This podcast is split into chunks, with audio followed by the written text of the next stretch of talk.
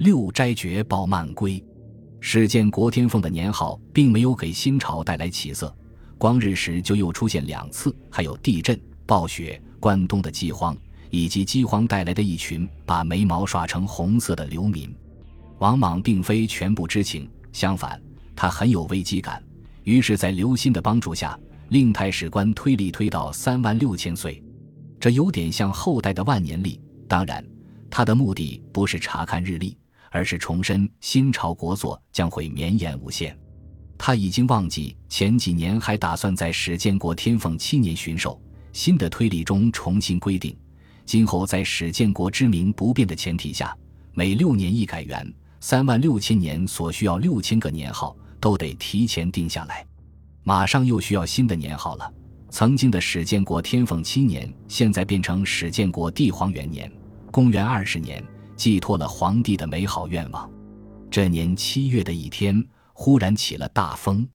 这场大风烈度极高，在王禄堂未央宫前殿，大殿里的人们听得头顶上瓦片纷飞，怪声四起。突然，西厢那边哗啦一声巨响，众人连忙去查看，发现大风竟然吹塌了王禄堂的西厢宫殿。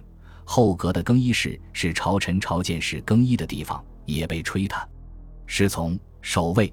官员们不顾大风猛烈，赶紧去救灾。早已有人去向王莽禀报，场面乱作一团。这边还在慌乱中，又听见宫城里面昭宁堂的方向传来咔嚓一声，随即又是一阵巨响。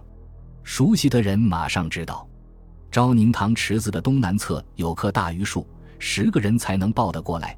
大风把榆树吹倒，大树又压垮了不知什么建筑。风停之后，发现。大树砸到了东阁，压塌了东永巷的西墙。这场灾疫直指皇朝的心脏部位，王莽惊恐万分。他亲自研究这场灾异的原因，一定要找到真相。在十天后的诏书里，王莽对这番灾异终于有了正式的解释。国初，王林之所以被封为太子，是因为居舍期间有福命立他为统一阳王，以洛阳为封国。鉴于福命说新朝会迁都洛阳，所以王林才能以第四子的身份迈过兄长王安，成为皇太子。前些日子，王林来王禄堂朝见，暂居西厢的宫殿和后阁更衣室。今日皇后生病，王林住在宫里照顾，他的妃妾暂住东永巷。看，这次大风摧毁的恰好就是这几处宫殿，这就说明。王林有兄长而为太子，名不正言不顺。自我即位以来，阴阳不协，风雨不调，到处灾异，蛮夷华夏，一切都是因为立太子这件事名不正。因此，为了天下福祉，将王林改封为统一阳王，王安立为新迁王，两人都去封地。新朝暂时不立太子。一场令满朝君臣心慌意乱的大风，被皇帝引到自己的家事上。继而剥夺了王林的太子之位，这一方面是皇帝向来积极主导灾异的诠释权，擅长把灾异解释成祥瑞；另一方面，很可能他对王林不够满意，动了废太子的心思。当然，他应该并不知道王林在后宫与元弼私通的事情，但这封诏书一下，王林就要立刻去洛阳，他内心的疑虑、惶惑、恐惧不言而喻。到底为什么要废掉自己？是哪里做错了，还是被发现了什么？八九月间临行之前，王林和母后告别，当然也会与袁弼相会，叮嘱一番。王林的妻子不是别人，正是刘歆的女儿刘英。刘英知道王林和袁碧的事情，更知道王林弑父的打算。但是，作为被杀的刘芬和刘勇的姐妹，刘英同样憎恨王莽。她似乎并不介意丈夫与袁弼的私通，还支持他们弑君的计划。受父亲刘歆影响，刘英精通天文星象。她告诉丈夫，夜观天象，看到卯宿星团的白色星气，这说明不久之后宫中将有白衣会，也就是重大丧事。王林听了很是高兴。到了洛阳，王林远离了权力中心，宫中的消息他两眼一抹黑，信息缺乏。人就会焦虑。此时天下已经开始骚动，关东义兵蜂起，南边的南阳郡也不安宁。王林身居洛阳，肩负重任，心思却很难放在正事上。对袁弼的思念和自己前景的恐慌占据了他的心灵。长安不是没有消息，但总是坏消息。母后的病更加严重了，王林只好给母亲写信，既是宽慰，也发牢骚。但他忘了一件重要的事情：母亲已经失明。书札到手，必定是由身边的人朗读，而是女们却未必认识字。王莽知道妻子病笃，探视陪伴的时间也增多了。王林的书札送到时，他正在妻子身边，见是儿子的信，很自然地拆开为皇后阅读。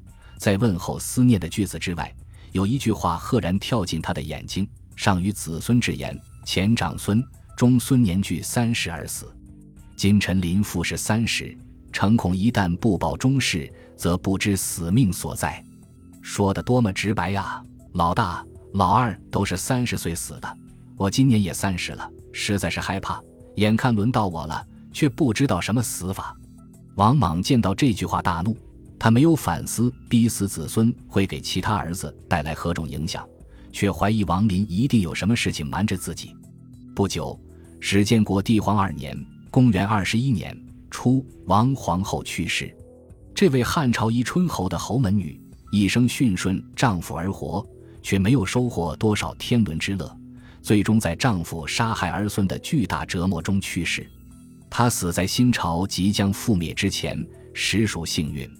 皇宫举行了隆重的葬礼，白衣满宫进，她被视为孝穆皇后，葬在魏陵长寿元西，靠近王政君的墓地，意味着要在地下永远侍奉王政君。她的陵墓被叫做一年陵，这是很具新朝特色的名称。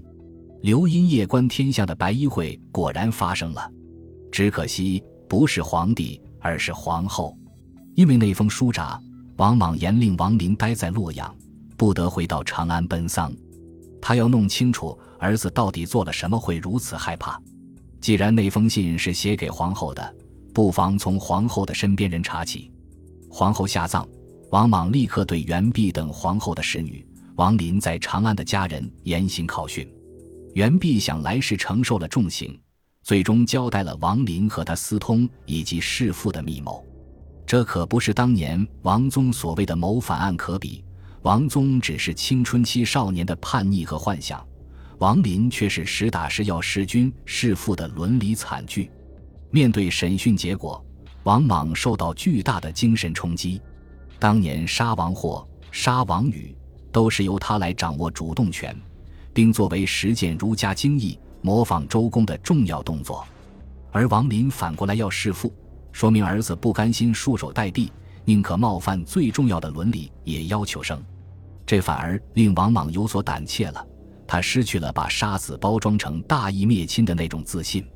相反，他秘密处理这件事，把参与审讯、知道王林弑父图谋的治愈使者、司命从事等全部悄悄灭口，就地埋在监狱里。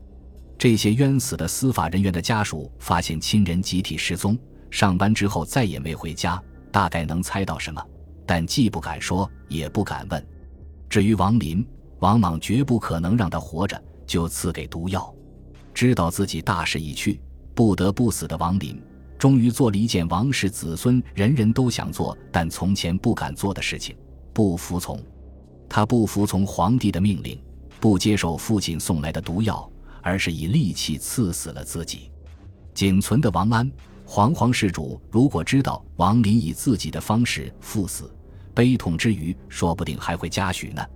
灭口了知情人，逼死了儿子，王莽仍然要粉饰，说王林不遵循福命，在统一阳王的位置上没能得到上天护佑，以致夭折，实在可怜。谥号和王宗一样，也是庙。同时，他又指责亲家刘歆，说林本不知兴，是从阴起。如此看来，王林招供了夜观天象的事情，但没有牵连刘因。可王莽觉得，如果把刘因当成始作俑者，那么儿子谋杀自己的伦理伤痛可能会好受些。刘歆没能保住爱女，刘因也自杀了。这是新朝建立后刘歆失去的第三个子女。他对王莽最后一丝尊崇好感，旧日情谊也荡然无存。他担心自己也会性命难保，就像当年的甄邯，也在政坛上渐渐消沉下去。第一家庭的这场变故后，王莽好不容易成年的四个儿子，只剩下一个颇荒乎的王安了。失去了母亲兄弟，王安估计也早就活够了吧。就在王林两口子死的这个月，王安病死，王皇后所生的四个儿子全部去世。如果不算私生子女和第三代，第一家庭只剩下王莽自己和一个快要疯掉的女儿。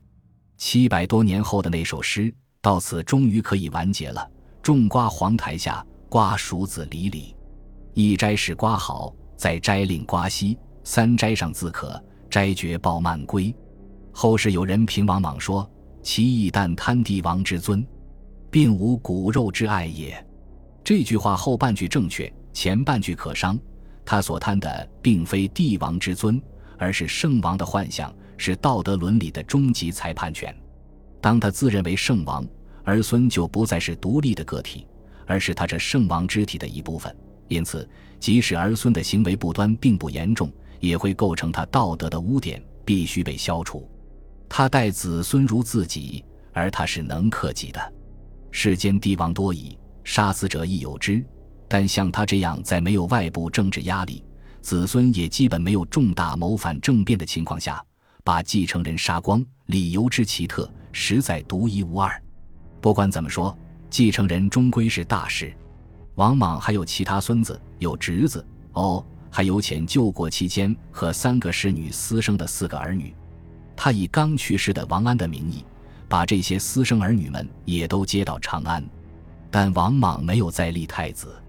其实，立与不立已经没有意义，因为再有两年，他和他的皇朝就要覆灭了。《汉书》没有刻意言说皇帝的姓誉，但他和三个侍女生下四个孩子，与皇后的侍女通。其他类似事件可能还有，这说明王莽是一个性欲旺盛、内心压抑、急需纵欲来调理的人。现在，第一家庭已经不存，他不顾内忧外患，已使新朝摇摇欲坠。萌发了组建新的第一家庭的想法。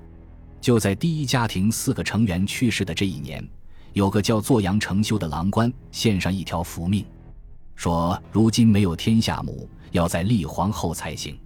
天下都知道现在禁止献符命，但对这一条，王莽却欣然接受，所以有可能也是他亲自授意。朝野臣民在天下已经兵连祸结之时。